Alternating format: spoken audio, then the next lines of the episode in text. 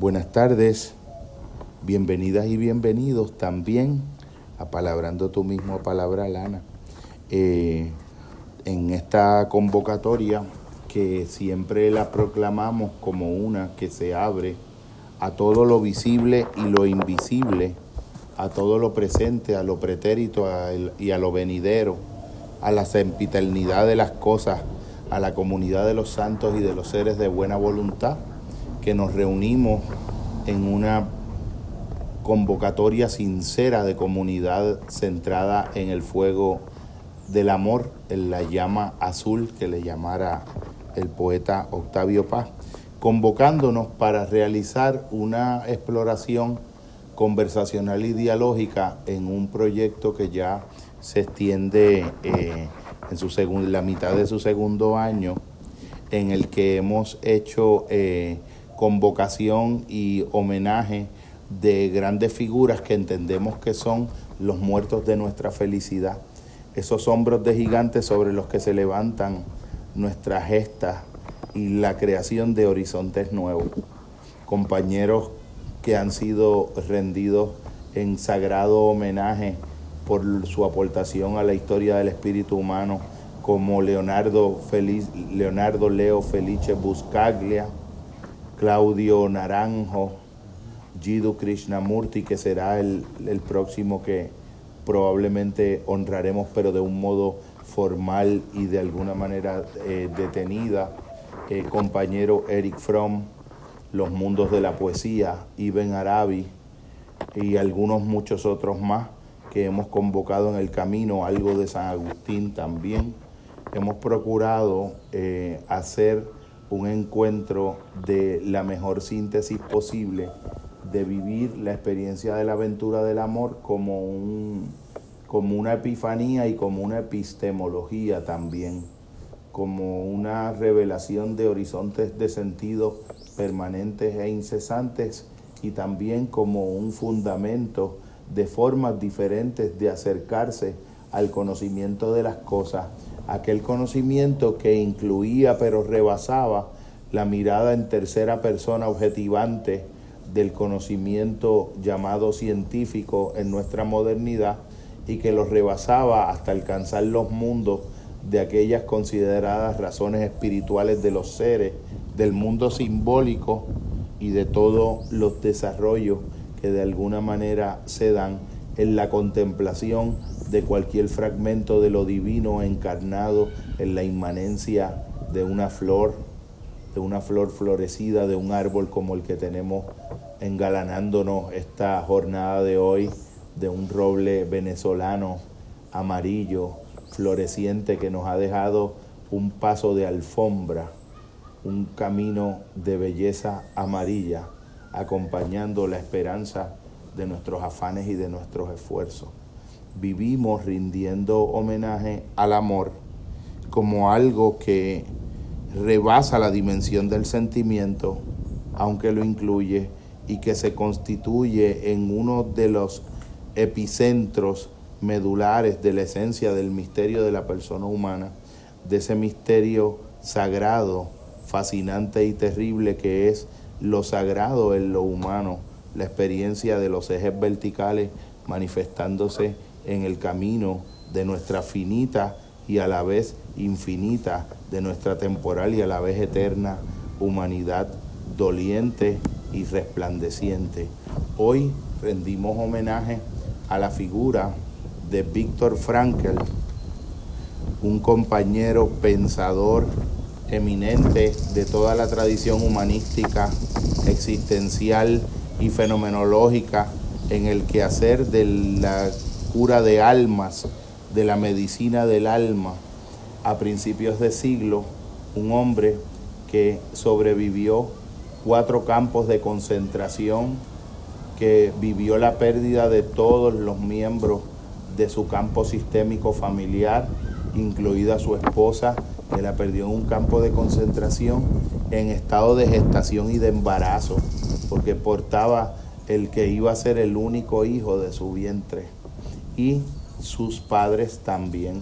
Un hombre que permaneció en las juderías en Viena por un sentido de lealtad, aun a pesar de que por su ya prominencia en ciernes le había sido garantizado un salvoconducto para venir a los Estados Unidos a realizar eh, sus funciones catedráticas como profesor de psicología y psiquiatría emérito, decidió quedarse compartiendo el destino de su comunidad judía y de sus padres, haciendo la versión luminosa de aquella sentenciosa frase junguiana a propósito de una eh, perfilación psicológica del alquimista Paracelso, donde planteaba Jung que no hay nada que marque más la vida de un hombre que la vida no vivida de sus padres.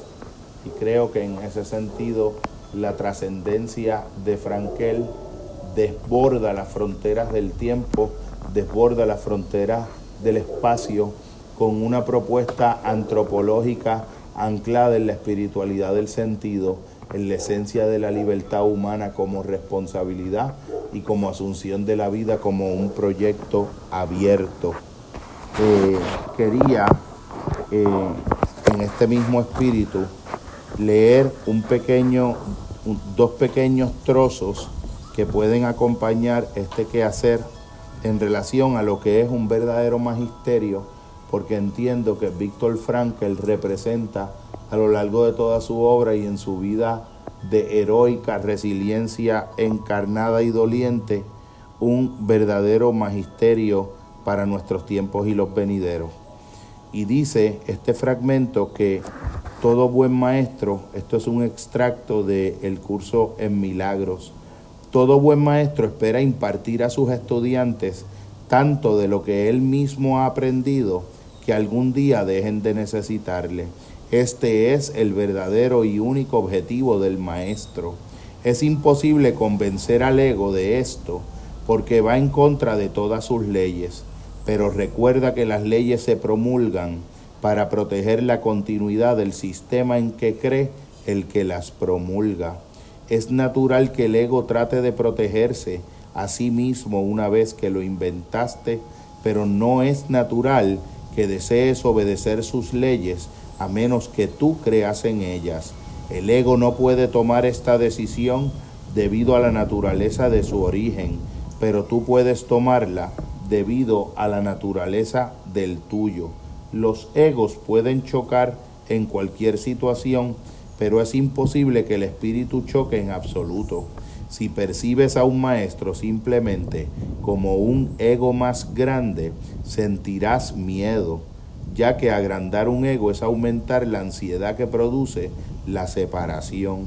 Enseñaré contigo y viviré contigo si estás dispuesto a pensar conmigo, pero mi objetivo será siempre eximirte finalmente de la necesidad de un maestro.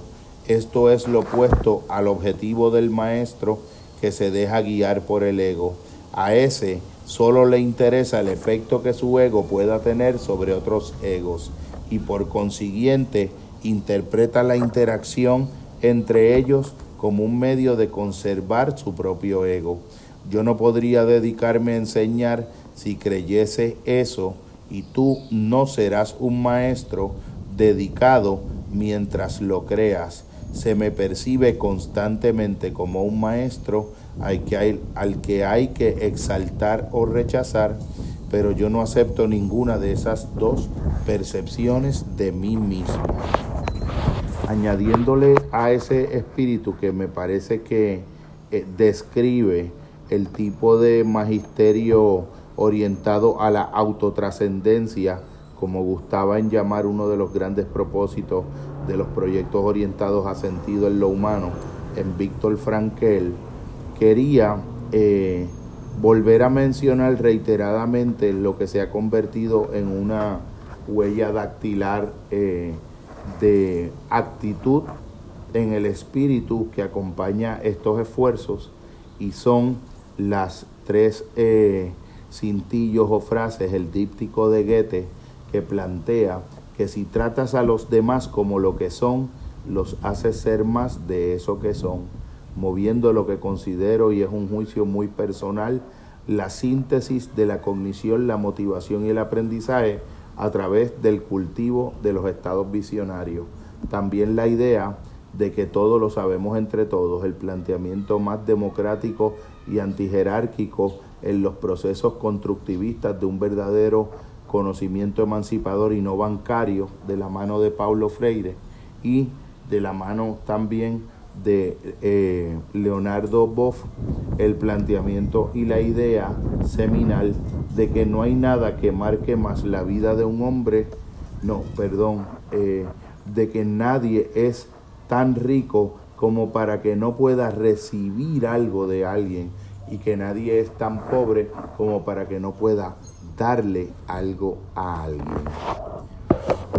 Yo eh, preparé unas pequeñas notas que voy, a, voy a compartir para que reaccionemos.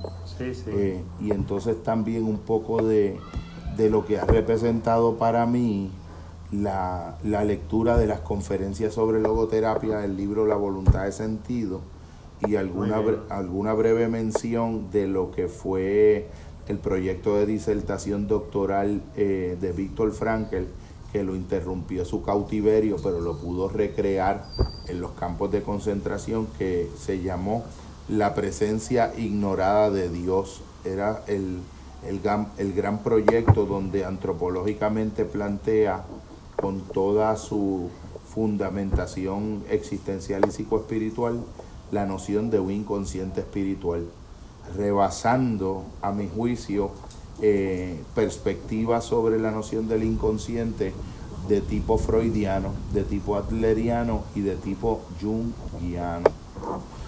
Eh, dicen las notas que aquí comparto, eh, tenemos dimensiones, pero no partes. La vida no es una respuesta de la que debemos inferir las preguntas. Esto tal vez sería más una gestión y un camino de la ciencia, sino que, dada la existencia, la vida es una pregunta a la cual nuestra propia vida sería la respuesta. La búsqueda del sentido es, en este sentido, vivir comprometido con hacer de la propia vida el mejor intento de respuesta a la pregunta infinita que es la vida cuando se nos presenta.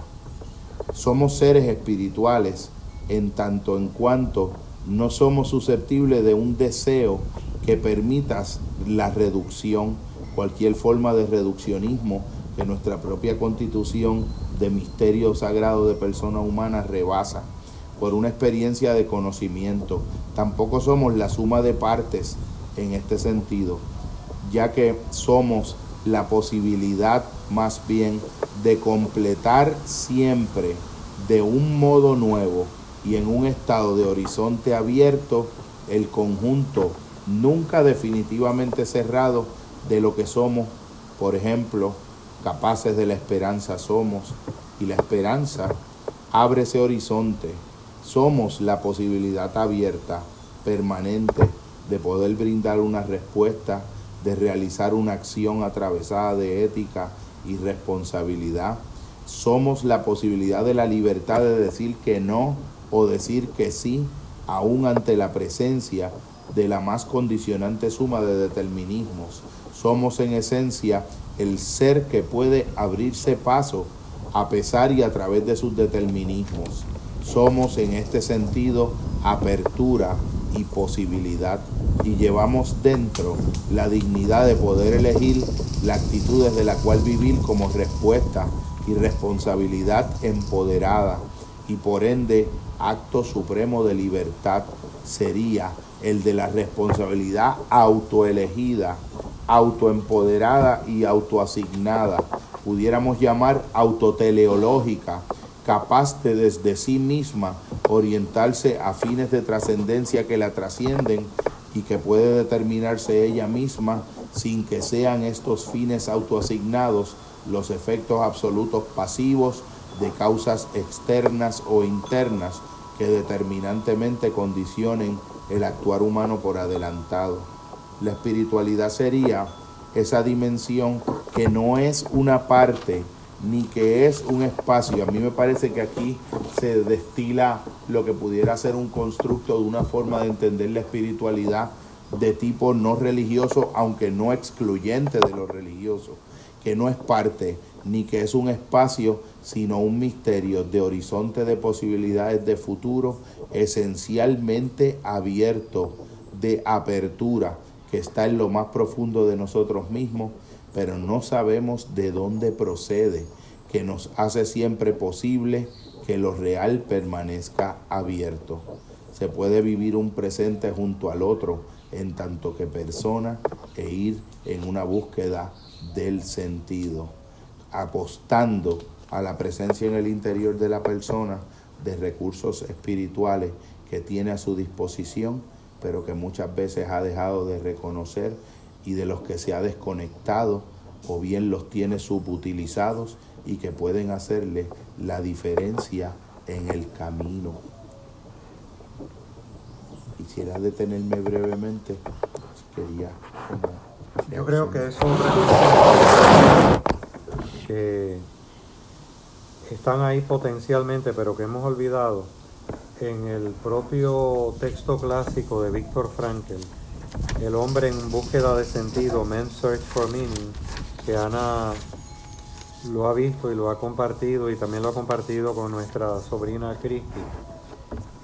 Creo que el elemento, las cuatro causas de la falta de sentido podrían ser explicativas de cómo está ese elemento de la espiritualidad potencial en nosotros.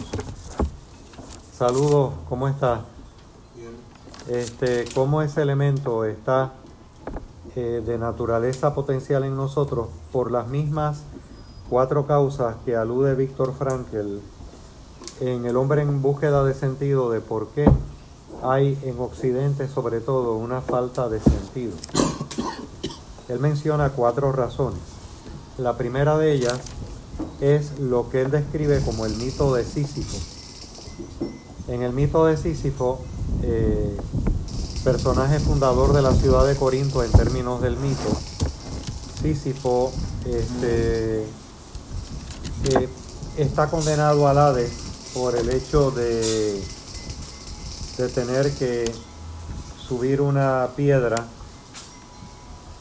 está condenado en el Hades y tiene la conducta de tener que subir una piedra y tener que arrojarla al otro lado para luego nuevamente volver a subir esa piedra para arrojarla al otro lado.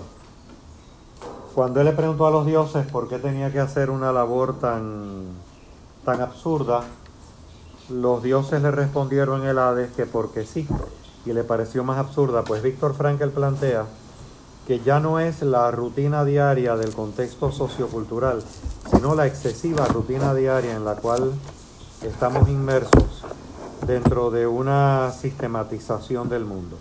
La segunda razón por la cual eh, no accedemos a esas potenciales fuentes de naturaleza espiritual eh, radica en que ante esa atención a la externalidad está eh, el mito de la ciencia, que también lo va a pronunciar posteriormente un Raimundo Panicar, y es que hemos asumido que la ciencia tiene y la técnica tienen la explicación para todo, tienen la explicación para todo. Este, hay un tercer punto, estoy tratando de acordarme del tercero, en Víctor Frankel. El tercero, es también la dinámica de los grandes problemas. Ah, ya. El tercero es la el aceleramiento en la transformación de los valores humanos. En otras palabras, ha habido una especie de desasosiego, eh, sobre todo relacionado con los valores humanos a nivel colectivo. Ese desasosiego tiene que ver con que lo que se valoraba antes como adecuado, bueno, correcto y adecuado, hoy no necesariamente es así, o viceversa. Y por último, las propias limitaciones inherentes económicas que suscita una sociedad económicamente asimétrica. Pero él no solamente formula el diagnóstico, él da posibles alternativas.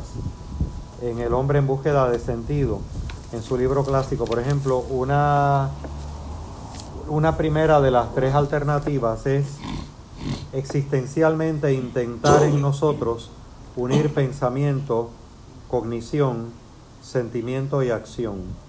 Porque hay una fragmentación en nosotros donde por un lado están los pensamientos, por otro están las emociones y los sentimientos y por otro está nuestro actuar, está nuestro actuar. Esa fragmentación eh, es una de las primeras que es importante darnos cuenta de ella, porque en la medida en que nos demos cuenta de ella para integrarla y trascenderla, en esa misma medida vamos a poder ascender a las potencias espirituales inherentes en nosotros. Eh, entonces también el elemento del sufrimiento inevitable. El sufrimiento inevitable no es, una, no es un planteamiento tesis masoquista.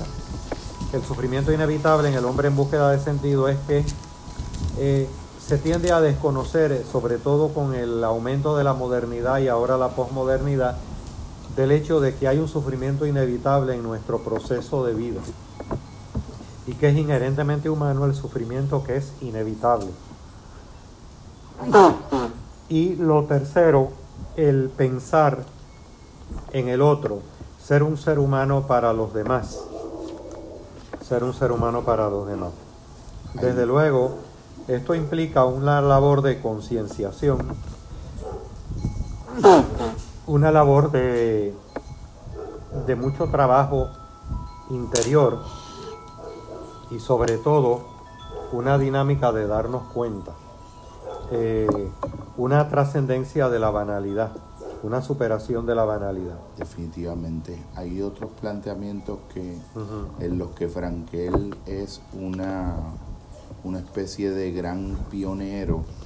Eh, Frankel fue el paradigma del antirreduccionista por excelencia. Y es curioso porque él era neurólogo y era psiquiatra definitivamente. Este, Pero era un, un tipo de, de, médico. Era neurocirujano. y, que al, y que al entenderse a sí mismo y su rol como un médico de las almas, entendía que la medicina, si se disociaba de un referente y de un horizonte filosófico profundo, estaba destinada de algún modo a descuartizar en la mirada la perspectiva del otro ese es el planteamiento que nos ha traído José Raúl cuando nos hemos reunido a fin de mes. Que era como decir, José Raúl, como decir si la eh, solo si esto era, esto es una frase directa de Víctor Frankl. La tendencia de los médicos a tener incorporada en ese espacio-tiempo una visión más filosófica, más a tenor con la es como decir, solo él decía, solo solo si la persona mm. fuera una máquina ¿Podría el médico ser un técnico o un mecánico? Solo. Si la persona fuera una máquina, podría ser el médico un técnico. Él fue muy conocedor, por ejemplo, de toda la parte biológica que mueve los mecanismos pulsionales, la hidráulica casi de los, de los modelos explicativos psicodinámicos de Freud como tendientes a una homeostasis, pero le supo oponer lo que nosotros le hemos llamado acá en el proyecto de Nova Forma el eje vertical, él le llamaba la autotrascendencia, es decir, esos estados tensionales del interior de la persona eran el horizonte de una libertad que tendía a mantener abierta la posibilidad de continuamente poderse trascender a ella, a ella misma. En el caso de la logoterapia, eh, por ejemplo, eh, son acciones eh, en las que el sentido más importante es el sentido del momento, no solamente el sentido mayúsculo o macrosentido, como el horizonte de la objetividad del sentido, que es una noción también que él, que él plantea cuando plantea que el ser humano no fabrica el sentido, el ser humano descubre y redescubre el sentido. Y cada persona tiene un sentido diferente, un sentido diferente. Cada ser humano, o sea, el sentido no significa que no existe, sino que desde la perspectiva de la logoterapia es inaccesible para nosotros, pero encontrar nuestro sentido es una configuración en relación. La objetividad última del sentido es el referente de un horizonte al que se mueve la búsqueda particular que cada sujeto tiene en su interior de un sentido propio. Un sentido ese, propio sentido, ese sentido encuentra su alineación y su resonancia con el- la objetividad del sentido. Porque Sí, es un sí. sentido que nunca puede darse, por ejemplo, y en esto es un heredero del pensamiento de Buber, de la exclusión del otro como persona, como un tú. Desde luego, pero de alguna manera, al ser existencialista, él plantea, al tener una, una vivencia existencialista, más que el sentido, plantea un sentido, la búsqueda de un sentido. Definitivamente. El hombre en Entonces, búsqueda de un sentido. anoté aquí, Sí. los sentidos se construyen, se descubren, se inventan, se practican y se realizan actuando, posicionándose en situaciones concretas en las que emitimos actuaciones específicas orientadas por la voluntad de sentido que alcanzan a desplegar en la misma situación una experiencia de sentido.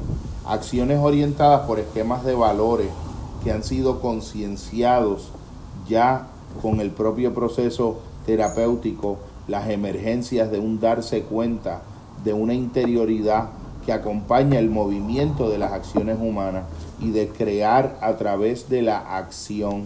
Le añadí, le ponía yo un bucle de retroalimentación de la experiencia de sentido, un despliegue de los procesos de elección y deliberación que acompañan el diario transcurrir del alma humana, de la toma de decisión de acciones y de la ejecución de las acciones en un nivel creciente que busca congruencia e integridad aumentada en las acciones sucesivas en conformidad con los fundamentos que sostienen el esquema de valor que está en el centro de la persona. Se manifiesta por momentos de un modo voluntario, de momentos de un modo involuntario. El Frankel, por ejemplo, pensaba que muchas de, la- de las eh, antropologías humanas se sostenían en, en ontologías o en planteamientos ontológicos que descansaban en preguntas en relación al por qué y que dejaban fuera las preguntas esenciales del para qué de la experiencia humana, del para qué del deliberar humano, que eran horizontes donde la comprensión del fenómeno humano se daba mucho más orientado a la historicidad del pasado que a la proyección en el horizonte de sentido de un fin que ese ser humano se asignaba a sí mismo orientado a futuro. Se hacía eh, en un sentido mayéutico socrático, era un proceso que, se, que realiza preguntas diferentes. El método socrático, el diálogo socrático que él empleaba en la, en la específica psicoterapia. Y el detalle es que hay una acentuación que me gustaría que destacara de trascendencia, porque hay una diferencia eh, con la dinámica inherente en un Jean-Paul Sartre, por ejemplo. Ajá, aquí tenía, ano- tenía anotado precisamente Sí. una cita explícita eh, de palabras de Frankel en sus conferencias, Sí. donde decía, a diferencia de Jean-Paul Sartre, que plantea que lo, que lo único que nos es dado a los seres humanos es aceptar o estar condenados a aceptar la inherente insignificancia o carencia última del significado de la vida humana, lo que verdaderamente propongo en esto, eh, añado yo en esto, emparenta directamente con Kierkegaard, es que lo que tenemos que aceptar es la incapacidad radical intrínseca de poder dotar de sentido a la vida humana si pretendemos hacerlo en sentido intelectual y racionalista y no en un sentido existencial y de la voluntad y de la orientación a valores, a sentido y a proyectos de futuro. Precisamente ese proyecto de futuro incluye la posibilidad de ver que la vida es mucho más que el lapso de nacer y morir, como está eh, planteado en Sartre. En Sartre, en el existencialismo de Sartre, la vida es un lapso entre dos nadas. Este, nacer y morir. Antes había nada, después había nada. Pero esa nada sartriana es una nada vista desde la representación del sujeto cartesiano, donde esa nada está relativizada. Está relativizada al intelecto, a la percepción del sujeto, donde el sujeto al representar esa nada está dentro de una nada relativa, eh, como diría Nishitani. Esa nada relativa que es inherente a una formación muy sólida, intelectualmente hablando, como la de la Sorbona, pero eminentemente occidental francesa, es muy diferente. Alguien que comenzó trabajando con jóvenes que tenían tendencia al suicidio, como Víctor Frankel, o alguien que todavía experimenta más aún la cercanía existencial, no intelectual, a la muerte, en los campos de concentración. Alguien que experimenta esa cercanía tan vivencial a estar cerca de la muerte, como por ejemplo en determinados momentos en el campo de concentración, mientras caían bombas cerca de ellos, este, eh, con los demás presos judíos hacer chistes mientras caían las bombas, este, ya nos da una dinámica de otra perspectiva a la de Sartre, que no se limita a unas coordenadas de espacio-tiempo exclusivas digamos, eh, como dijo una vez, eh, fue una de las primeras experiencias eh, iniciáticamente trascendentes de un George Gurdjieff. Él estaba en un campo de tiro con un amigo. Él tendría 16 años de edad en Armenia. Entonces, ese campo de tiro antiguo donde estaban esos círculos concéntricos que tenían numeración y disparaban desde fuera, abajo había como unos lugares de descanso eh, para los jóvenes.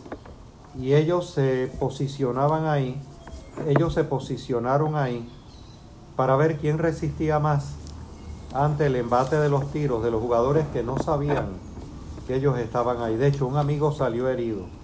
Pero el hecho de confrontar ese peligro a los 16 años fue una experiencia que le llevó a Gurdjieff a la sensibilidad no intelectual de la muerte.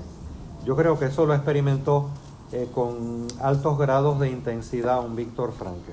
Yo quiero... En el campo de concentración. Quiero compartir dentro de la...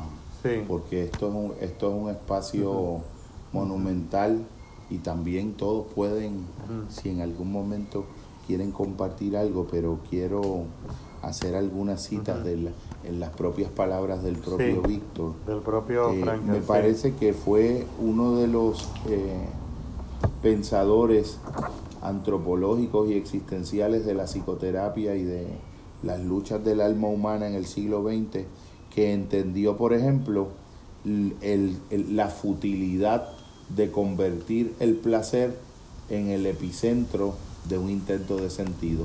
Por ejemplo, eh, vamos a escucharlo en su primera conferencia eh, de, logoterapia y la voluntad de sentido. La búsqueda de placer como fin no se opone solamente a la autotrascendencia, sino que obstruye el camino a la propia consecución del placer. Cuanto más busca el hombre el placer, tanto más se le diluye. Cuanto más persigue la felicidad, la echa de su lado. Para comprender esto, este hombre fue el primero que entendió esto que estamos leyendo. Esto es algo grande. Solo debemos superar el prejuicio de que el hombre busca fundamentalmente la felicidad. Lo que quiere en realidad es encontrar una razón para ello. Y cuando encuentra esa razón, el sentimiento de felicidad se presenta por sí solo. En cambio, en la medida en que la busca directamente, pierde de vista el fundamento en que se basaba y el sentimiento de dicha se desmorona. En otras palabras, la dicha debe ser una consecuencia y no se puede lograr a voluntad. Para nosotros, los clínicos, son demasiado numerosos los casos en los cuales el intento de vivir la sexualidad por parte de la mujer y en el hombre de probar su potencia sexual no como una consecuencia de la espontánea capacidad de entrega en ese terreno, sino considerándola como finalidad, lleva a trastornos del orgasmo y de la potencia sexual respectivamente. En vez de que el goce quede en lo que debe ser, si es que realmente se presenta, es decir, como un efecto, el efecto lateral de la autotrascendencia, del sentido colmado y de ser en el encuentro mutuo, se convierte en meta de una hiperintención, pero a la hiperintención la acompaña la hiperreflexión. El goce se convierte en el único contenido y objetivo de la atención, por lo tanto se le diluye.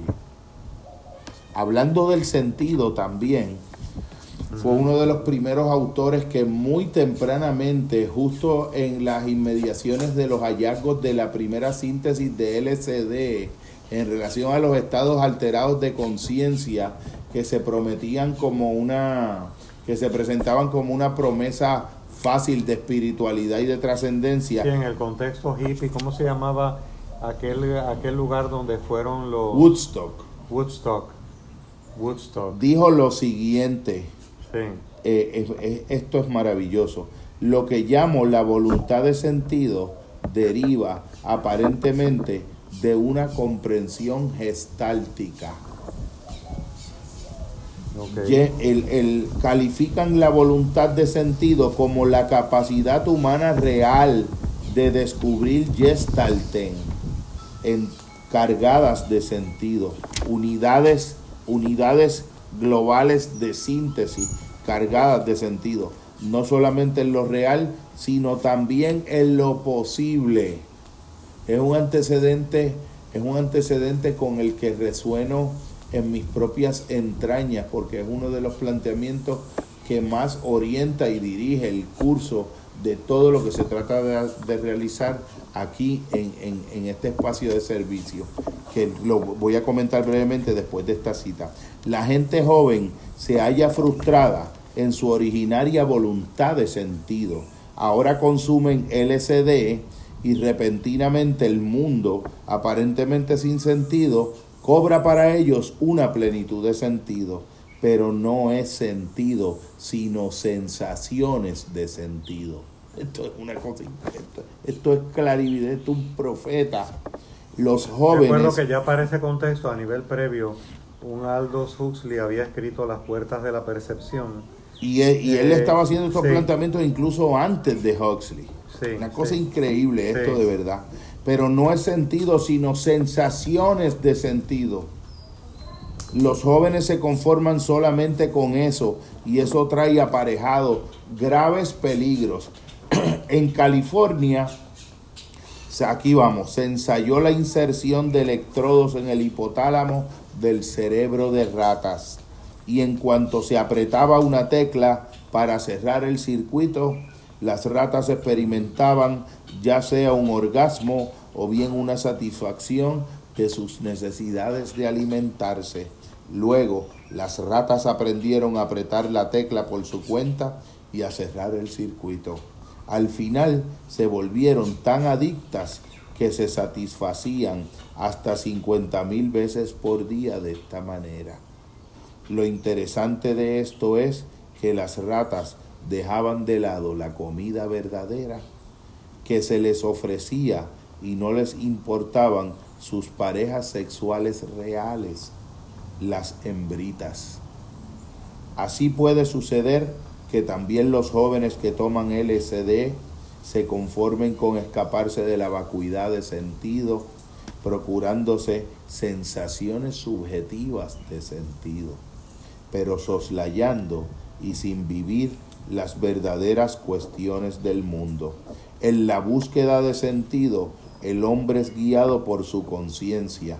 En una palabra, y ahora viene aquí una de las grandes aportaciones también de la antropología frankliana. La conciencia es un órgano de sentido. Eso es un planteamiento axiomático seminal en su antropología y en su espiritualidad.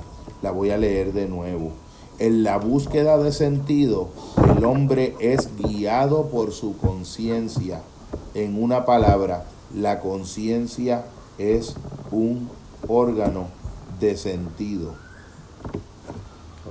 Él mencionaba de una cita de unos estudios que se hicieron en abusos de sustancias bien tempranos en el problema.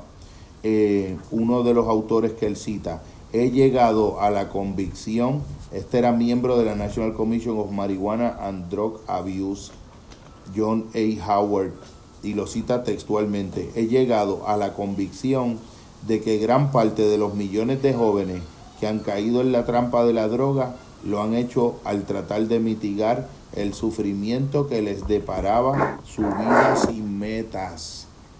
Comunicación personal. ¿De qué orden puede ser esta gran parte? Se deduce de la afirmación del conocido psiquiatra de Nueva York, Stanley Krippner, que basándose en test y estadística, probablemente un metaanálisis o una metasíntesis, llegó al resultado de que en un 100% de casos de drogadicción todo parecía absurdo. Se podría definir la conciencia en tanto que órgano de sentido como la capacidad de percibir totalidades llenas de sentido en situaciones concretas de la vida. Este elemento, yo creo que la, condición cuando, previo al proceso de, de los campos de concentración nazi, cuando él estaba ejerciendo profesionalmente en Viena, ya habían unas condiciones sociales eh, no tan marcadas como viene a ser en el campo de concentración, que él experimenta en esas condiciones políticas, sociales, económicas, culturales de la Viena de la época, donde percibe que hay jóvenes que están en una falta de sentido al grado de que piensan suicidarse por las condiciones inherentes de, de la Viena de su época. Luego se suma el elemento de un sufrimiento existencial como resultado de los campos de concentración, creo que hay un punto, vamos a decir, no para Frankel, sino para eh, la mayoría de personas que estudian a Víctor Frankel en el ámbito de la academia o en el ámbito de diversas profesiones del quehacer humano relacionadas con la psicología, con la psiquiatría, creo que la, no todas, o sea, pero yo te diría que una mayoría va a tener un punto ciego. Y el punto ciego, así tipo ventana de Johari, que va a tener esa mayoría que lea Víctor Frankel, es el hecho de que en el enfrentamiento mismo con las dificultades de la vida y con los sufrimientos inherentes a la existencia, hay una depuración perceptual y de conciencia que es el requisito clave para poder comprenderlo, porque fíjate que él habla hasta incluso cuando le han preguntado en una entrevista de que yo la vi por la muerte. ¿Y qué pasa con la muerte? Bueno, pues el hecho de dejar, el hecho de dejar eh, una acción concreta, consciente, en el acto de realizarla en función de los demás, ya es algo que queda registrado. Si queda registrado es que hay una percepción, hay una conciencia de intersección de la eternidad y la temporalidad en Víctor Frankl. Pero esa concienciación yo te diría que hay que hacerla visible y manifiesta porque hay una tendencia, puede haber una tendencia a intelectualizar a Víctor Frankl Puede haber una tendencia a intelectualizarlo. Definitivamente, sabes que... O sea, Víctor Frankel depura, y disculpa un momentito, Víctor Frankel trae el elemento, pero muy diferente a Sartre. O sea, en Sartre la existencia es anterior a la esencia. Ese elemento, la, la existencia como precedente de la esencia, adquiere en Víctor Frankel una fisonomía totalmente diferente a la fisonomía que adquiere en Sartre. O sea, en Sartre si la existencia es anterior a la esencia, si la existencia es anterior a la esencia y la esencia es posterior y resultado de esa existencia, es en unas coordenadas muy horizontales. Yo creo que en Víctor Frankl la propia vivencia de las condiciones de los jóvenes que ven la Viena de su época. ¿Quién es tu mamá? ¿Quién es? La, yo quería dentro de Oh, eso la eh, Sí. compartir Oh, ya, sí. la ahora que mencionabas la, la dialéctica entre el tiempo y la eternidad Pero, pero ves el punto, o sea, hay, hay en. Víctor Frankl, no es por Víctor Frankl que lo menciono, es la posible lectura que podamos estar haciendo de Víctor Frankl cuando otra persona la lea. para mí Frankel representa Ajá. la- el, el terapeuta que mejor entendió el problema filosófico del tiempo a una hondura que solamente es comparable con la de San Agustín y lo voy a compartir en esto. Eh, tú mencionando directamente esta relación tensional paradójica de dialéctica de tiempo y de eternidad y yo esto que te voy a leer. Para comprender la posición del análisis existencial, esto es, forma parte de la conferencia La transitoriedad de la existencia. Es uno de los fragmentos eh, que vamos a leer ahora verbatim del trabajo de Frankel. Para comprender la posición del análisis existencial, por un lado, en contraposición con la filosofía existencial y por el otro con el quietismo, sería útil que les aclarara otra vez escuetamente, por medio de un ejemplo, las dos concepciones distintas y contrarias a las que nos referimos aquí. Imagínense como representación simbólica del tiempo a un reloj de arena. En la parte superior tendríamos ante nosotros el futuro, lo que ha de venir, la arena que va a deslizarse a través de la angosta garganta del reloj. Y en la parte inferior el pasado, aquello que ya ha sido, la arena que ya ha pasado la garganta. Pero esta garganta representa el presente. ¿Qué hace entonces la filosofía existencial?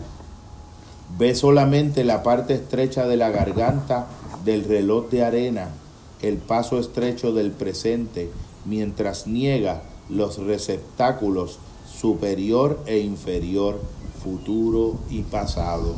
El quietismo, en cambio, ve el reloj de arena en toda su integridad, pero a la arena en sí la considera como una masa estática que en realidad no se desliza en absoluto. Más bien, desde el punto de vista quietista, sucede que la conciencia, la estrechez de la conciencia, se desliza sobre la realidad fija, tetradimensional, simultánea, o sea, atemporal y eterna. Desde este enfoque, la arena no solamente se deslizaría por la angostura del reloj, sino igualmente la misma angostura lo haría a través de la arena. El análisis existencial afirma, esto, estos son altos vuelos, ¿sabes? El análisis existencial, esto es sorprendente y deslumbrante. El análisis existencial afirma que la verdad se encuentra realmente, incidentalmente, en el medio. Dice, el futuro ciertamente no es nada, pero el pasado es la pura verdad. ¿Cómo puede llegar el análisis existencial a este concepto? Esto se aclarará también con el símil del reloj de arena. La comparación con el reloj de arena, como toda comparación, falla en algo, pero precisamente por eso mismo puede probarse lo que el tiempo significa en profundidad. Bien, cuando se usa un reloj de arena, es necesario darle la vuelta en cuanto se ha vaciado el receptáculo superior. Sin embargo, el tiempo, y esto es propio de su naturaleza, no puede retroceder, es irreversible. Pero aún más, si agitamos el reloj de arena, los granitos de arena giran en torbellino. Es distinto respecto al tiempo, aunque lo sea parcialmente. Sin duda, el futuro es fluctuante, mejor dicho, es disponible para nosotros. Podemos disponer de él, podemos cambiarlo y respectivamente cambiar nosotros mismos. Pero el pasado está fijo. En el vaso inferior del reloj de arena, tiempo para volver a la comparación, la arena que ya ha pasado la garganta del presente ha sido fijada.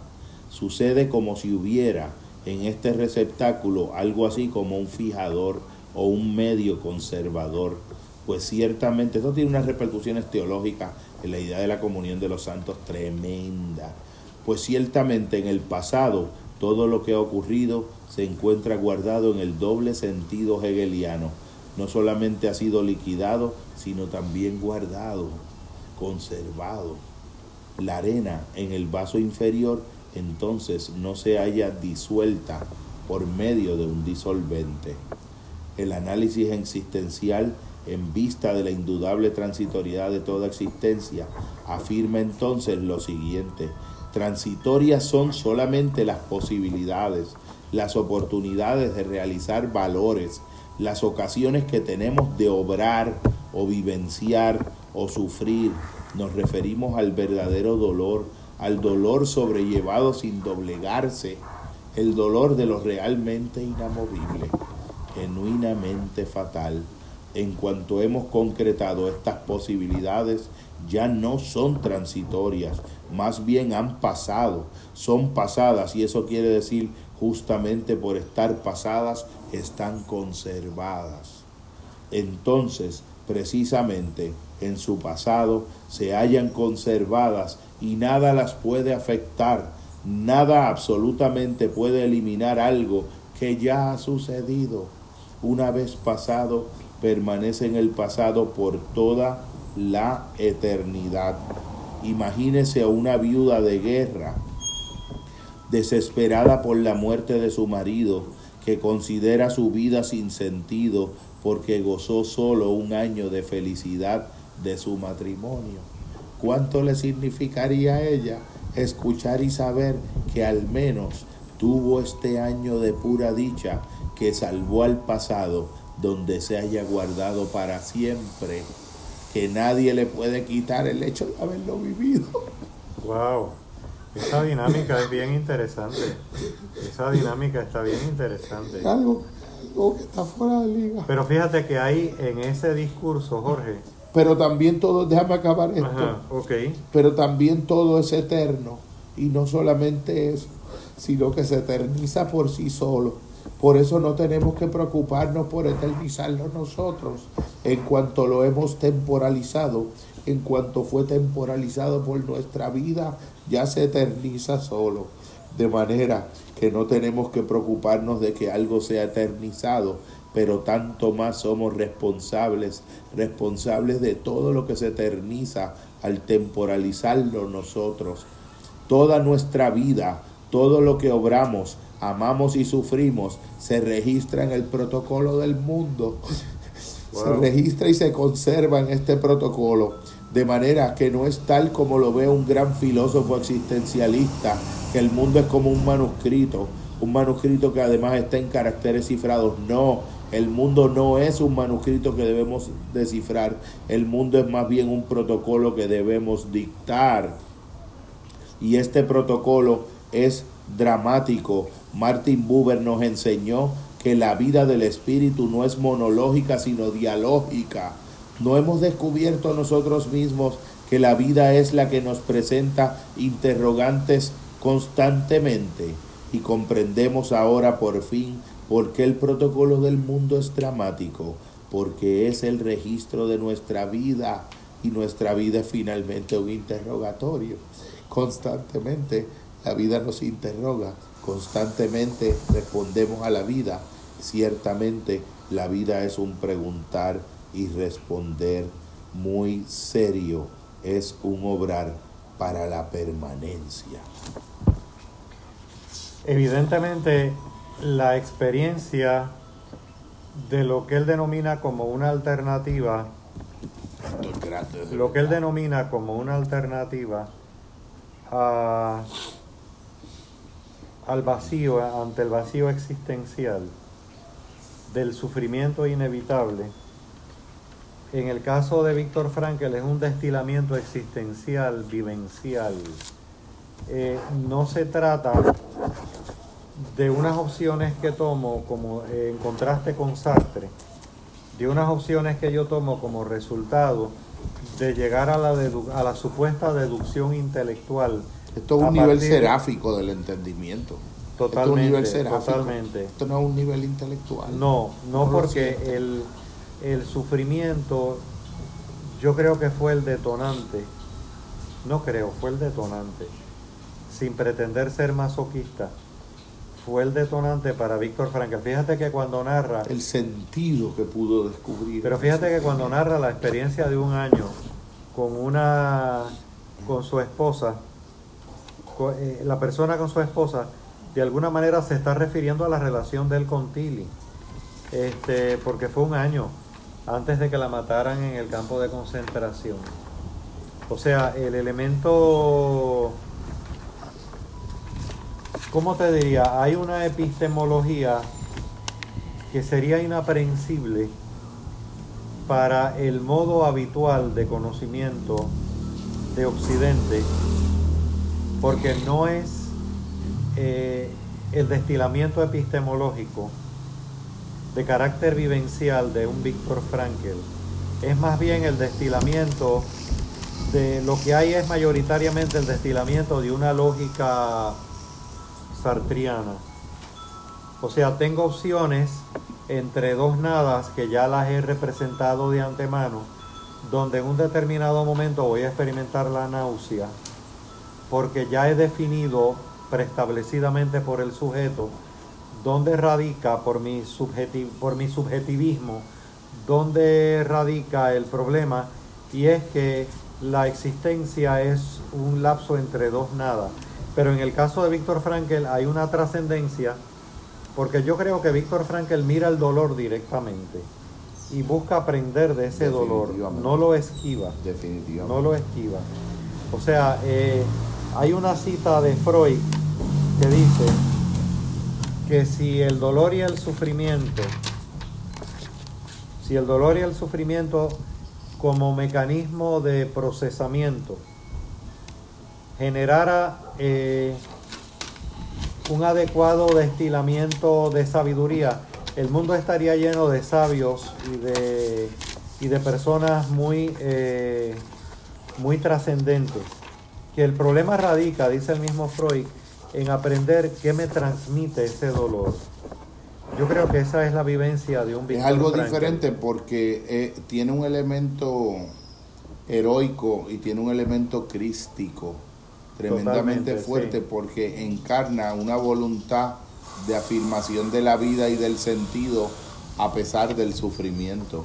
Lo que, lo que, lo que afirma es que la vida no tiene que quedar determinada por el sinsentido a raíz como efecto del sufrimiento.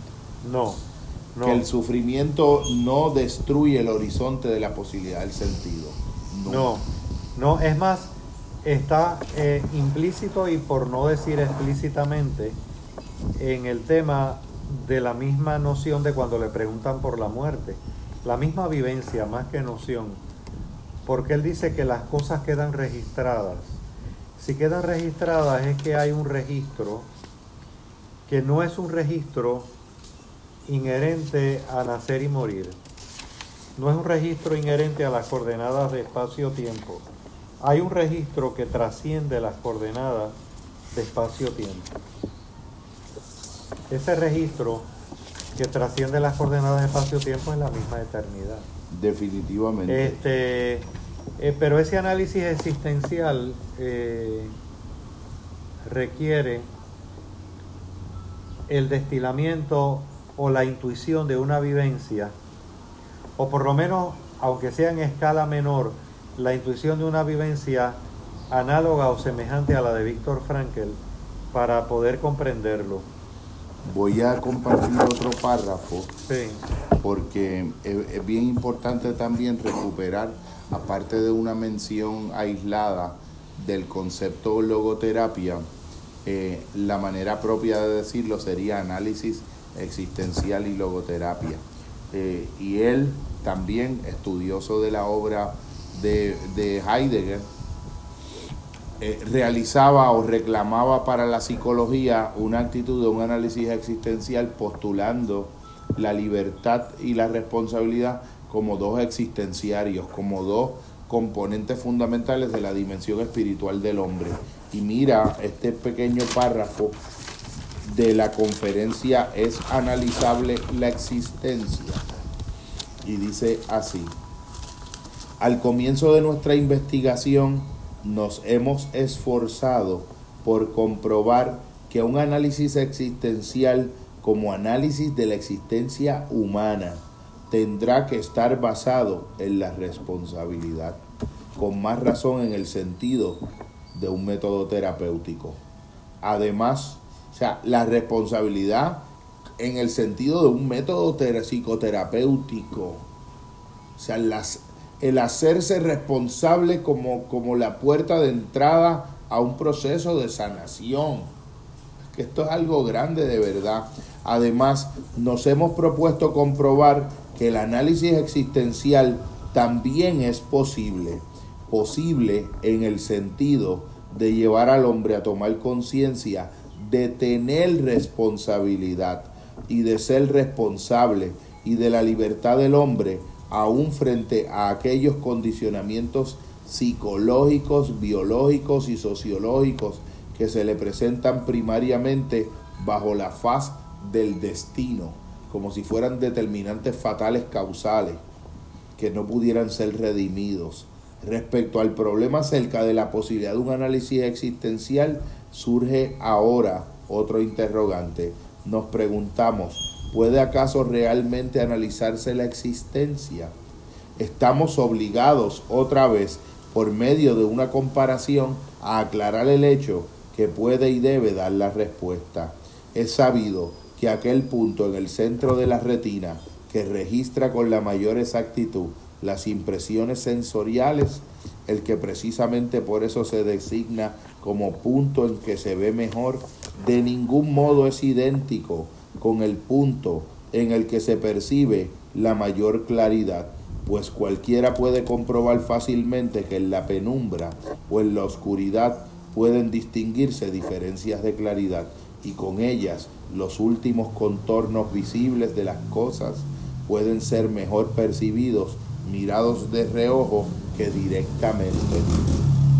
Del mismo modo le sucede al científico que quiere enfocar la existencia del hombre en su modo de ser típicamente humano, mientras hace de la vida humana un objeto en el sentido de las ciencias naturales, no le será dado llegar a él.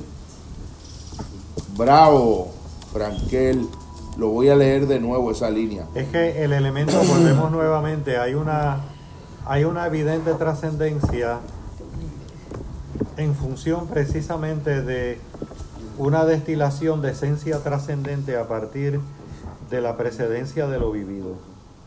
Esa precedencia de lo vivido tiene una óptica diferente en Frankel a un Sartre. Estoy estableciendo el contraste porque precisamente en, Sartre hay una representación de la nada como un elemento, vamos a decir, hay una representación de la nada, ese es el problema.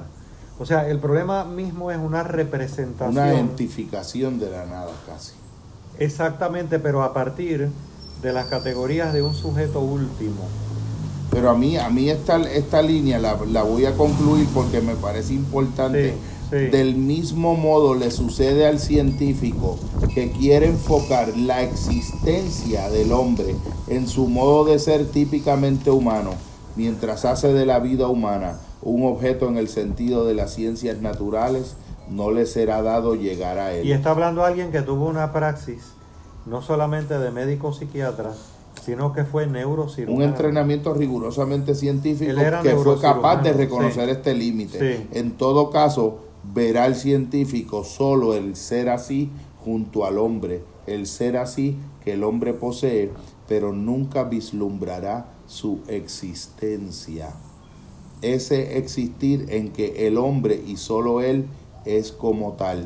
Y solo entonces, cuando enfocamos el existir humano, por decir así, excéntricamente, fuera del foco de la exacta ciencia natural, solo entonces captaremos no solamente el ser así humano, sino también el existir humano, es decir, la esencia del hombre.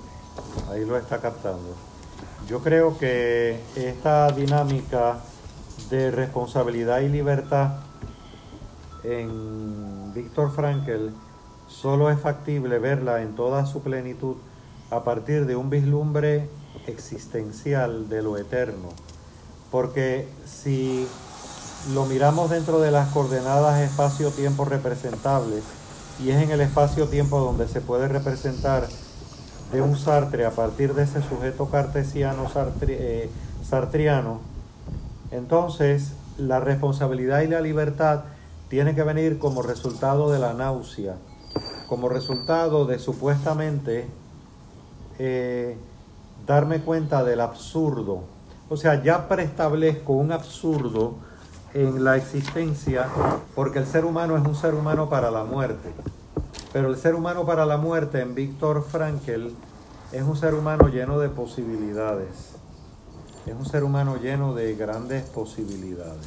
Él quería también, en, cuando él está planteando los existenciarios, eh, un último párrafo a propósito de la responsabilidad y algunos señalamientos que me parecen prominentes y relevantes con respecto a la aportación implícita a la idea del homo religiosus en Frankel a través de una conceptualización sin precedentes de la idea de inconsciente espiritual. con una clara diferenciación al planteamiento eh, psicodinámico de corte biologicista de Freud, incluso al corte biologicista colectivo de Jung. En, en la responsabilidad dice, hemos oído que la responsabilidad significa una responsabilidad para llevar a la realización las posibilidades en sí transitorias de realizar valores y con ello depositar algo de valor en el pasado, es decir, en el verdadero existir. Me recuerda mucho esto el planteamiento que hacía don Segundo Cardona el catedrático fundador del programa de lenguas modernas de la universidad, que no, después de retirado iba a darnos clase por las tardes, un jíbaro de San Sebastián maravilloso, que nos decía que el pretérito perfecto es perfecto porque en algún lugar del pasado sigue ocurriendo. Un paralelismo contundente con este planteamiento. Es casi, es casi como si en diferentes espacios y coordenadas de la experiencia del espíritu humano, el espíritu humano se hubiese dado cuenta que no todos los pasados son iguales y que los pasados son de una textura, de una espiritualidad o de un grado potencial de atemporalidad proporcional al nivel de conciencia en el que fueron fijados en el pasado cuando eran vividos y construidos responsablemente en el presente.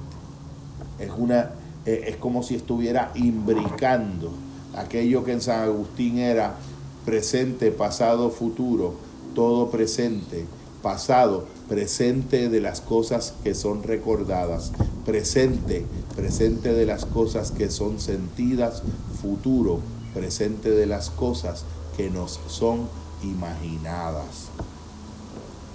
También hemos sugerido que ya esta realización puede efectuarse igualmente a través de una obra o de una vivencia de un sufrimiento. Por supuesto, solo un dolor genuino, deparado por el destino. Con ello ya se señala el hecho, porque el verdadero, el verdadero problema del dolor contemporáneo es que no es un dolor deparado por el destino, es autoinfligido por las neurosis del imaginario de las sociedades contemporáneas, por la cultura del consumo, por la cultura del dataísmo, por la cultura de la banalidad. Son dolores diferentes para, para los cuales, y esto es una hipótesis clínica mía, para los cuales el alma no está preparada. El mismo Jordan Peterson, a razón de planteamientos que pudieran ser analogables, decía, es que el alma humana pudiera estar preparada para poder afrontar cualquier forma de sufrimiento, pero no de que sufrimiento sea absurdo.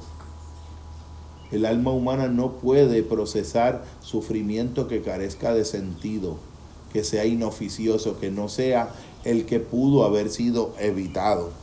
Con ello ya se señala el hecho de que junto a estos valores, la diferencia de tres categorías se deduce igualmente que la vida como responsabilidad, siempre y en toda circunstancia, bajo cualquier condición, significa para nosotros un deber y con ello también se demuestra que nuestra existencia, la de todos nosotros, en cualquier momento, siempre tiene sentido, un sentido distinto, siempre cambiante. Se deduce también algo más, las dificultades, cuanto más grandes sean, se han agregado para acentuar el carácter de deber que tiene nuestra existencia y con eso darle sentido a la vida.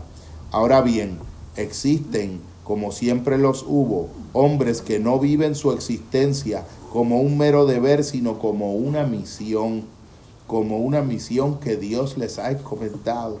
En otras palabras, vivencian a quienes les ha encomendado el deber vivencian a quien les ha encomendado el deber. Son estas las personas religiosas. Y es sin duda asunto correspondiente al análisis existencial ocuparse de la vivencia de esta clase de hombres, de su modo religioso de vivenciar. Una cosa demasiado. Así llegamos al capítulo que podría denominarse análisis existencial del hombre religioso. Yo creo que, que en, esa, en ese planteamiento de utilizar el análisis existencial para la fenomenología del hombre religioso, que se vivencia su vida como un proyecto que le ha sido asignado y que ha acogido. Y fíjate que dice, un, un, vivenciar en conjunción con quien le ha asignado el proyecto pues referido a un plano de autotrascendencia absoluta.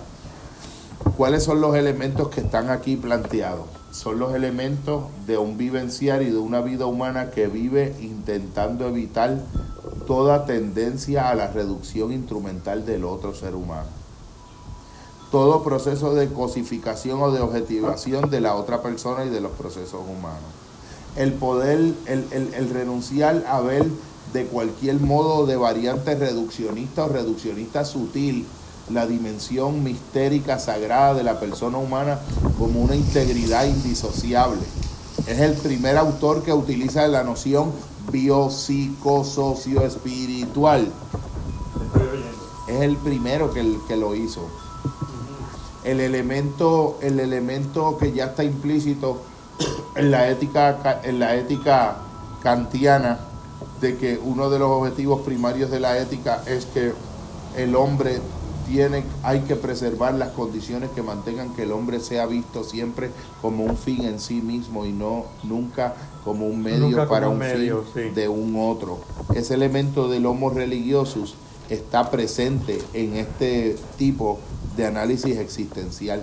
También está que el inconsciente puede ser un, eh, y de hecho es un espacio profundamente espiritual del que emerge la conciencia y no un reducto de un mero id, un residual reptiliano y biológico de nuestro organismo psicofísico. O sea, Frankel, Frankel las nociones de consciente e inconsciente no las pone como en esta función dinámica de que el inconsciente es algo, un, proceso potencial de conciencia reprimido que pertenece al organismo biológico es una dimensión espiritual del hombre. Es que precisamente todavía el psicoanálisis está anclado en la idea o en la noción de que hay un ego y que ese ego es la fuente última y que ese ego está fragmentado y que necesita una integración y la sanación de ese ego radica en la trascendencia lineal, no vertical, de esa fragmentación. Ese es el inconsciente freudiano. Eh, pero no deja de ser lineal, o sea, no está disociado del proyecto de la modernidad del sujeto como última fuente de referencia. Lo que plantea Freud es que ese sujeto está escindido. Eh, y entonces el recobro de una nueva eh, dimensión, el recobro de ese sujeto es la clave de la incorporación, de hacer consciente lo inconsciente, que es la base del psicoanálisis.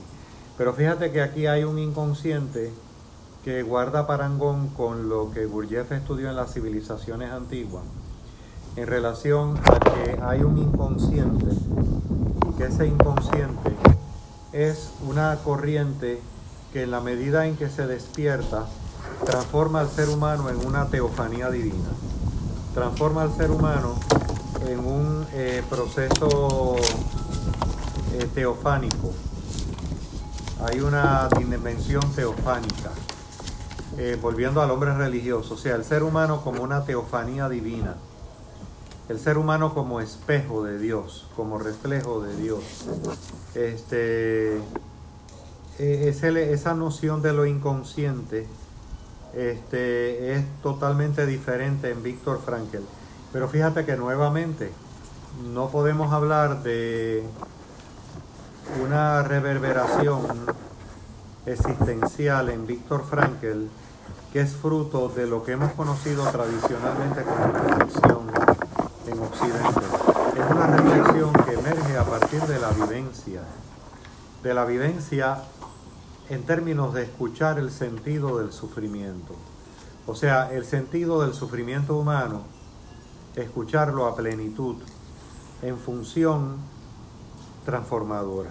Quería compartir también en función una, transformadora. Una aportación que no que es bastante desconocida de, eh, de Víctor Frankel en términos de los eh, de los argumentos para la existencia de Dios, que es uno de los problemas clásicos de la, de la historia de la teología y de algunos momentos de la filosofía.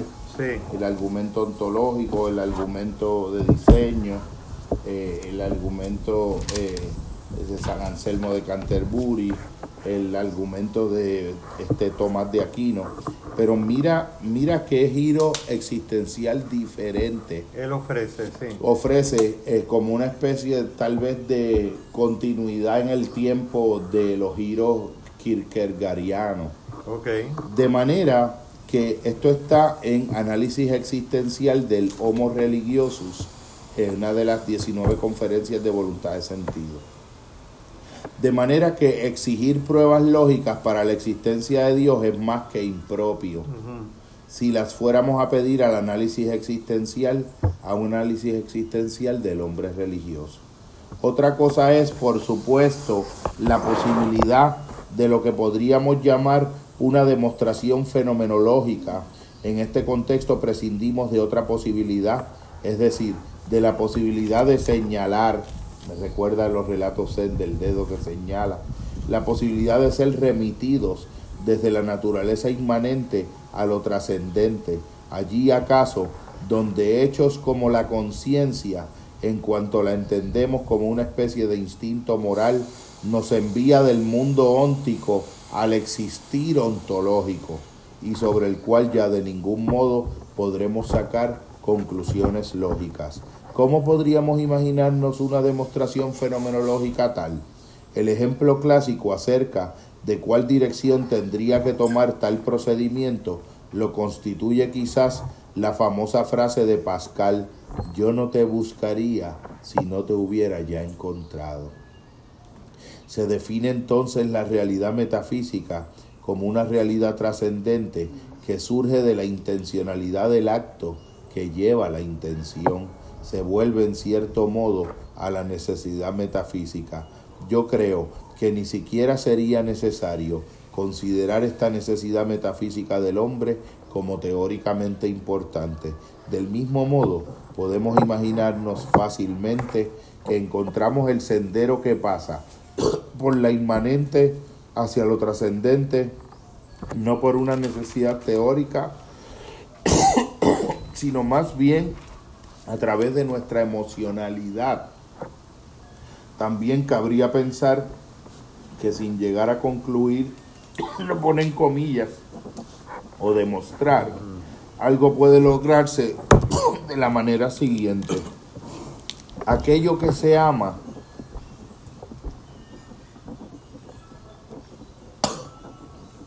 aquello que se ama es anterior a la acción de amar. Nuestro amar, sin embargo, no se colma con todo lo que encuentra en el mundo. Aquello en que la insaciabilidad, esto es una maravilla. Aquello que se ama es anterior a la acción de amar. Nuestro amar, sin embargo, no se colma con todo lo que encuentra en el mundo aquello en que nuestra capacidad de amar podría colmarse, a eso lo llamamos Dios. Y por lo tanto es Dios. O bien, lo que se venera existe antes de nuestra veneración. Nosotros veneramos muchas cosas que finalmente nos desilusionan, pero aquello que no nos podría defraudar jamás, también lo llamamos Dios y asimismo debe ser anterior, por lo tanto Dios también debe ser. Ni mayor ni menor poder de convicción que la tesis cogito ergo sum tendría por lo pronto otra tesis, amo deum ergo deus es. Amo a Dios, por lo tanto Dios es. Pues del mismo modo que esta tesis deduce del acto de pensar la realidad del yo como sujeto, también la otra tesis deduce la existencia de Dios del acto de amor sin límites hacia el objeto infinito. ¡Qué maravilla! Esto es algo, esto es algo demasiado grande. esto, coincide con una enseñanza sufí que mira qué interesante, la encontré hace poco a través de José Luis Navarro, que es un monje cisterciense español radicado en Marruecos. Escucha. Esta es breve. Estando junto a mi maestro, es una enseñanza sufí. Estando junto a mi maestro se acerca un hombre occidental. Mira ya cómo comienza. Estando junto a mi maestro, oye ya cómo comienza. Se acercó un hombre occidental y le dijo, he visto, dijo el hombre occidental, que ustedes se inclinan y se postran ante un Dios ante Dios. Yo no creo en Dios. ¿Ante quién debería inclinarme? A lo que mi maestro contestó, si no crees en Dios, inclínate ante tus padres y tus mayores, que te dieron todo su amor, y pasaron las noches en vela, cuidándote y velándote por ti. Si no quieres inclinarte ante ellos, hazlo ante el Maestro si eso tampoco te complace, inclínate ante el huérfano y la viuda, ante el mendigo y el enfermo. Póstrate ante la compasión, la bondad, el amor, la caridad y la fe. Inclínate también ante tu enemigo, que te obliga a ser mejor. Pero si tampoco quieres inclinarte ante ellos, al menos empieza por dejar de postrarte ante ti mismo. Eso después me lo envía una maravilla. Mira esto. Sí. Por supuesto, cualquier intento semejante de demostración fenomenológica no resultaría fácil frente al hombre que reprime su necesidad metafísica, que se cierra, que no quiere vivirla. Y sin embargo, el religioso convencido debe, debe apoyarse en una fe que podría formularse del siguiente modo podría existir una verdadera fe que no estuviera ya dentro del hombre. No es una afirmación desatinada, pues ¿quién por ejemplo no cree en el tú, el tú del prójimo y el tú como el portador espiritual de su totalidad psicofísica? ¿No es acaso invisible? ¿Acaso no es la persona del otro como ese núcleo que se esconde tras la apariencia y expresión psicofísica, ese algo espiritual que no posee como posee lo físico y lo psíquico, sino que es, ¿acaso no es totalmente inaprensible y solamente se lo puede captar de algún modo tras lo perceptible? Ahora bien, Dios, el Dios personal de la intención humana, finalmente no es otra cosa que el tú original primigenio. Lo es en tal puse al lado Buber, lo es en tal medida y tan concretamente que no puede hablarse de él en tercera persona, sino siempre a él en segunda persona. Y no sé si habrá un hombre que acaso haya estado en un campo de concentración o en la trinchera y allí le haya hablado a Dios, si a ese hombre le sería posible desde la cátedra, digamos, en este mismo auditorio, hablar de Dios como del mismo a quien le había hablado desde la trinchera. Ahora, si el análisis existencial de la modalidad vivencial religiosa, a la que ha tenido que volverse como posibilidad más aún, como realidad entre las formas de existencia humana, si el análisis existencial lleva a la interpretación de Dios como un tú primigerio y original, se trata de una suerte de imagen o, fenómeno original o primigenio. Sin embargo, este fenómeno original no se da. ¿Cómo es posible? No es necesario que esto nos sorprenda. Consideremos las condiciones pertenecientes a una experiencia cotidiana. En una imagen en perspectiva son totalmente análogas, pues en una imagen en perspectiva la dirección de las llamadas líneas de divergencia que convergen en un solo punto están totalmente gobernadas por ese punto. Se lo llama punto de fuga. Sin embargo, dicho punto es virtual, no está en el cuadro, en la imagen que domina.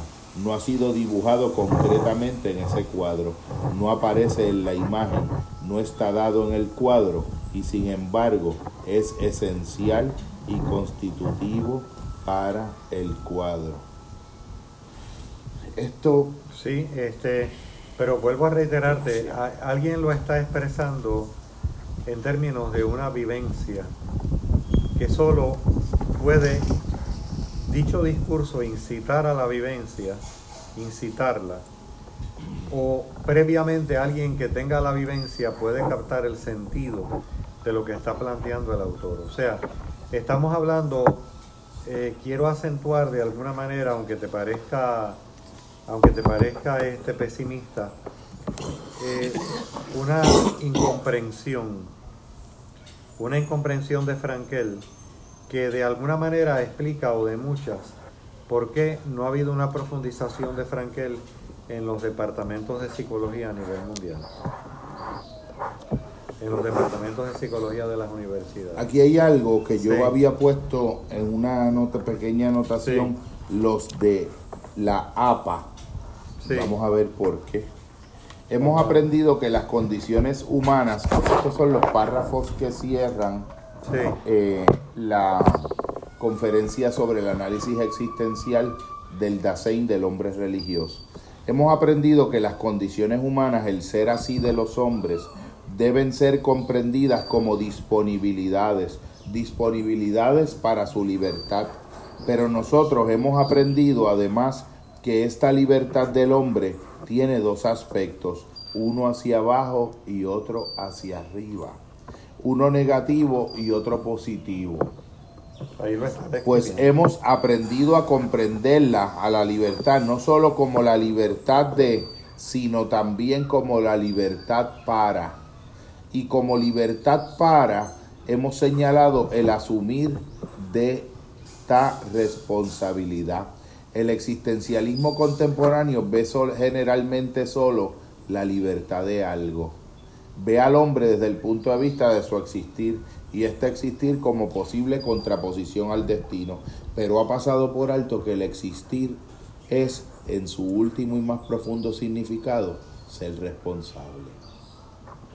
Pero al asumir una responsabilidad, el hombre se somete libremente a una ley. Esto es directamente Manuel Levinas también. Responsabilidad significa siempre una ligazón de la libertad un estar ligado a un orden superior en el sentido de ley. Un estar ligado en este sentido significa ni más ni menos en traducción literal religio. Cuando Jean-Paul Sartre afirma que el hombre debería inventar al hombre, nos preguntamos si podría realizar y cómo este invento de sí mismo dentro de la nada y el vacío. O para ese caso, si no debería haber algo ya dado anticipadamente y qué. ¿Qué sería ese dado? Lo que usted quiere decir. De ese modo, tendríamos que preguntarnos aún si no aceptáramos las palabras de Pascal que dice que el hombre solo puede ser entendido a partir de Dios, ¿cómo podría, en el sentido de Saltre, inventarse el hombre a sí mismo si no hubiera descubierto a Dios hace tiempo y quizás solo después olvidado? Hemos dado pues como primera razón de la inclusión de la vivencia religiosa en el análisis existencial la relativización de lo relativo. Ahora, esto, esto, es grande y profético de verdad. Ahora, la segunda razón es una razón terapéutica o bien profiláctica.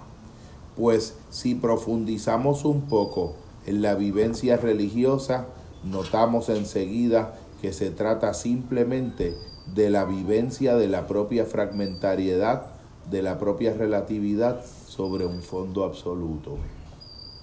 Hace pensar en Eckhart.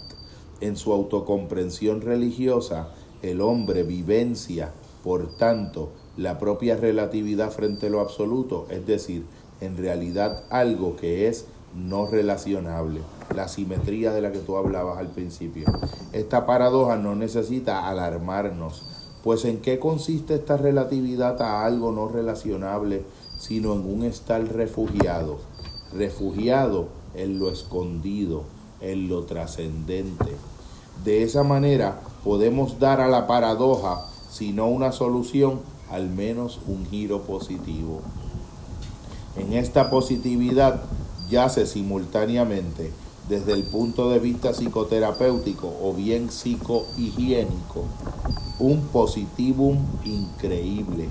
Si ya se ha demostrado que vivenciar la vida como simplemente un deber, podría decirse como una misión personal, logra aumentar el sentido de responsabilidad en un grado sumamente significativo desde el punto de vista psicoterapéutico, entonces se revela que la vivencia religiosa, la vivencia de sentirse refugiado, en el sentido más propio de la palabra, seguramente posee un tanto mayor grado esta relevancia terapéutica. Y por lo menos en momentos decisivos de la existencia personal, siempre volverá a probarse que no existe actitud alguna frente a situaciones límites del destino que en igual medida que la actitud religiosa ayude al hombre a superar esa situación. Entonces, en una situación semejante, toda psicoterapia debería canalizarse aparentemente en una cura de almas. Pero eso no es así, pues ni el médico como tal está autorizado ni llamado a dar respuestas religiosas a las dudas de los pacientes sobre el sentido de la vida. No está autorizado porque no es su tarea arrogarse la misión del sacerdote y no está llamado a ello porque el paciente, sea o no religioso, no ha acudido a él para recibir una respuesta religiosa. Para el médico como tal, el paciente religioso, así como el que no lo es, deben estar equiparados y precisamente no por razones de principio, ni tampoco por razones coyunturales que podrían considerarse en vista del hecho que Víctor E. von Gefstatel una vez describió como el abandono que la humanidad occidental hace del cura de almas en favor del médico neurólogo. Como hecho es indiscutible. Desde el punto de vista médico no tenemos el derecho de investigar el origen de este hecho ni el derecho de ignorar sus consecuencias. Tenemos más bien el deber de preguntarnos qué podrá suceder con estos hombres no creyentes que han venido de facto a la consulta para que les prescribamos. Wow, Termina con una pregunta. ¿Qué podrá suceder con estos hombres no creyentes que han venido de facto a la consulta para que les prescribamos? Para que les ayudemos a encontrar una respuesta en algo en donde el horizonte de sentido se ha perdido. Pero ¿cómo hacerlo en función de un rol al que no le corresponde la versión doctrinal o el elemento doctrinal del planteamiento. Yo pienso que una de las maneras, reflexionando yo también en, en la responsabilidad psicoespiritual de un ejercicio psicoterapéutico, que la dimensión espiritual puede naturalizarse en la experiencia de lo que uno hace diariamente, sobre todo explorando y profundizando y creando condiciones para aumentar las posibilidades de incremento en el alma del que viene de las dimensiones de la libertad y la responsabilidad como un fundamento ontológico de espiritualidad, o sea, una espiritualidad de la libertad que en su esencia es una espiritualidad de la responsabilidad. Yo creo que en la medida en que uno, uno pueda facilitar experiencias donde el ser humano se redescubra como fundamentalmente no determinado de modo absoluto por sus circunstancias, por su historia precedente, por los hábitos, por lo que ha sido su vida, esa el restaurar, el volver a redescubrir y posibilitar en un ser humano la idea de que siempre hay un horizonte que se puede volver a abrir así haya estado cerrado toda la vida, de que una persona puede haber estado castigado por el flagelo del alcoholismo por 20 años y los seres humanos somos hechos de tal naturaleza y esa es la esencia de nuestra espiritualidad que podemos encontrar dentro de nosotros mismos, como decía en el primer apalabramiento personal de hoy, la fuerza procedente de no se sabe dónde, pero sí sabemos que no es de nosotros mismos, en la relatividad de nuestro ego, de poder escribir un futuro diferente a partir de cualquier momento donde nos podamos encontrar con ese centro el poder superior en los alcohólicos anónimos, las decisiones de la voluntad del superhombre de Nietzsche en otra forma de planteamiento, pero siempre es un horizonte de lo sagrado, porque donde único no puede encontrar asideros es la relatividad del egoísmo y del ego contemporáneo. en las fronteras de un yo cartesiano no puede encontrar. Ahí no lo puede encontrar. Por eso es que el maestro Sufi le dice, si no puedes postrarte ante todo ello que te he dicho anteriormente, por lo menos no te postres ante ti mismo. O sea, está hablando ante el propio ego, como mínimo, como mínimo. Este, bueno, eh, vuelvo a reiterar y ahora con más profundidad ese elemento tan significativo en Víctor Frankel, que es fruto del destilamiento de una vivencia. Pero pienso que en la medida en que no veamos lo que nos quiere transmitir, lo que hemos percibido como nuestro dolor, o lo que es nuestro dolor, o lo que hemos percibido como nuestro dolor, en la medida en que no percibamos ese elemento de lo que realmente nos duele y que nos quiere transmitir, este, en esa misma medida la posibilidad de transformación no es posible en la medida en que lo percibamos, la posibilidad de transformación es posible, es posible, porque ya implica el terreno de la apertura. Lo que sucede es que eh, se presenta una situación colectiva vigente donde hay un rechazo a toda forma de sufrimiento.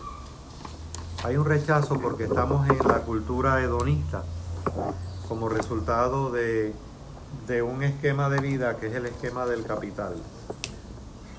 Por lo tanto, la clave supuestamente de toda felicidad es ser feliz, en el sentido banal, en el sentido en el sentido pretendidamente voluntaristamente directo, que es en el que lo evade, como, como bien descubrió por primera vez en nuestra disciplina don Víctor Frank. Bueno, al grado de que hay... Eso es un gran hallazgo de verdad. Hasta incluso hay una, un planteamiento en Víctor Frankel muy sugerente que puede parecer, para quien no comprenda adecuadamente a Víctor Frankel, una mera pasividad. La frase, la reflexión célebre de Víctor Frankel de que si de momento no puedo cambiar una determinada situación, puedo cambiar mi actitud con respecto a esa situación. Es la última libertad que no, nos puede ser despojada. Que no puede ser la garante de nuestra Pero si no puede despojar, si no puede ser despojada, es que se trata de una libertad que no está asentada en la voluntad del ego. No nos las dimos nosotros mismos. Está sentada en una apertura. La recibimos como un don. Está asentada en una apertura. O lo que le llama Heidegger eh, el resplandor del ser.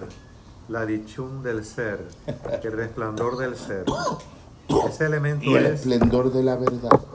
El resplandor del ser implica este algo que trasciende ese punto de referencia último como el ego. O sea, o vuelvo a reiterar o lo que dice el maestro Sufi, al menos no te postres ante ti mismo.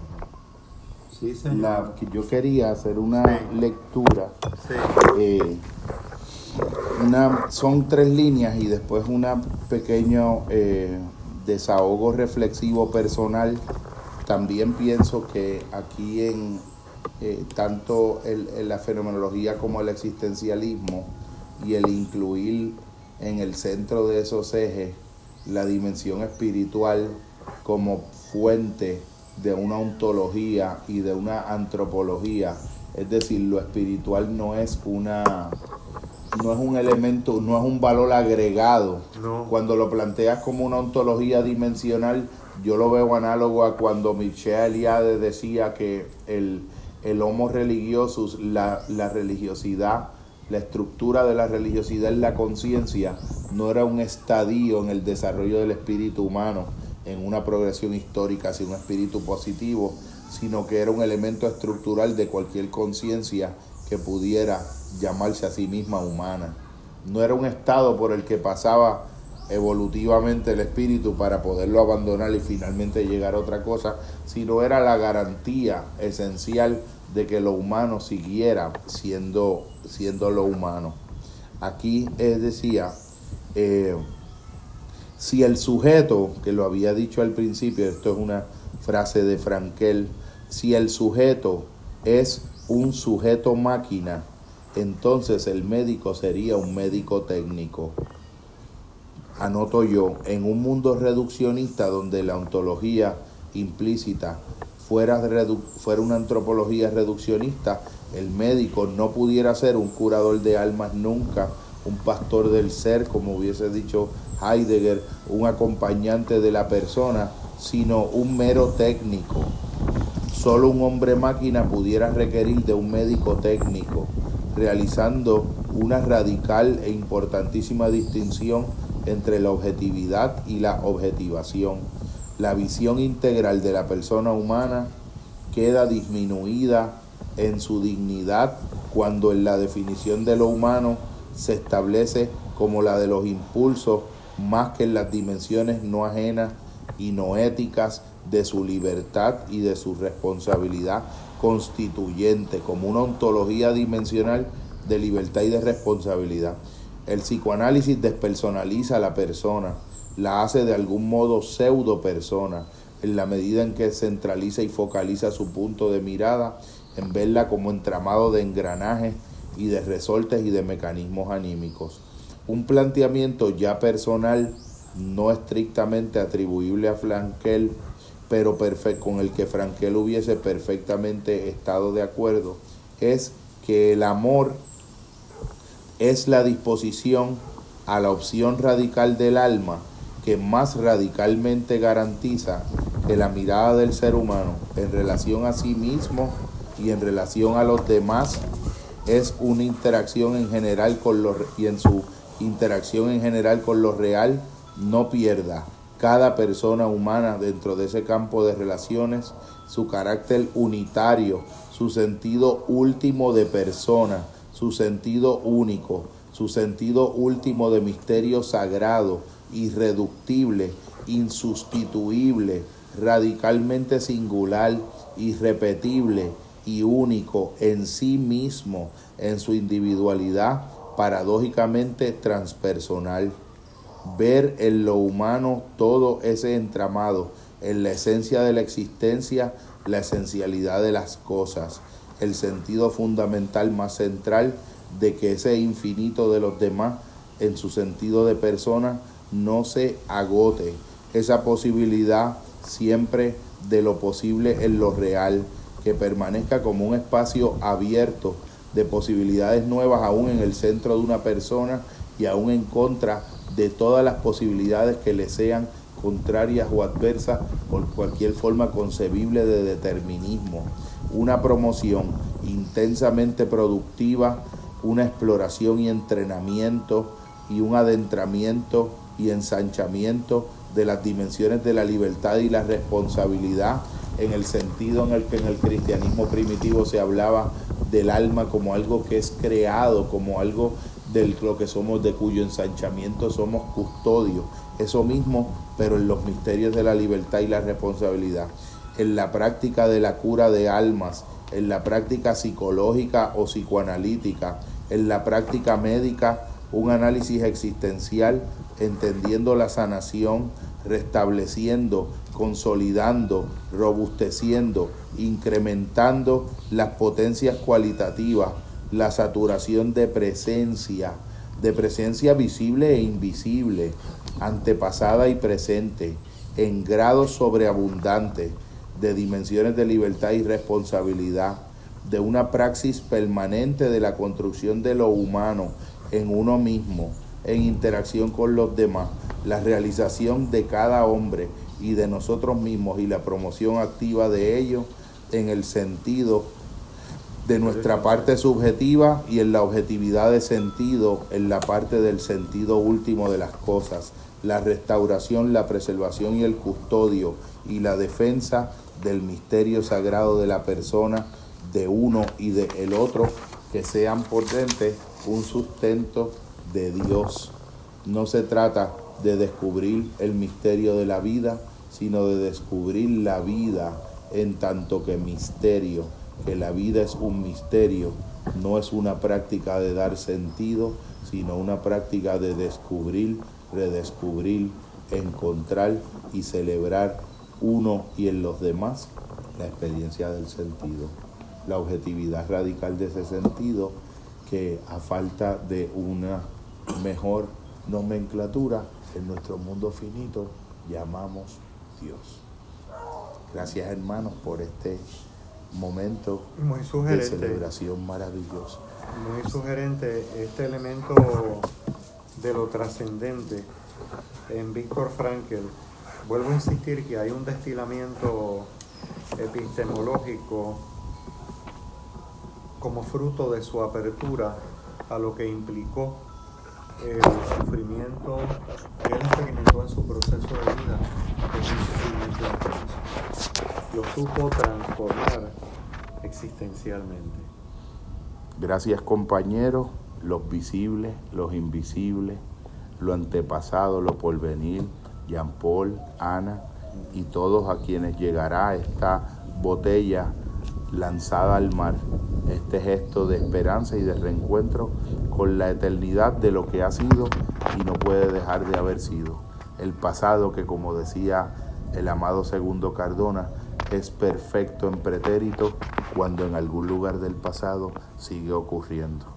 Vivimos el misterio de la eternidad a través de la celebración de este gran hombre de santidad laica, don Víctor Frankel honor a su nombre, eternidad a su memoria y a las causas de lo humano que representó. Amén. Amén. Muy bien.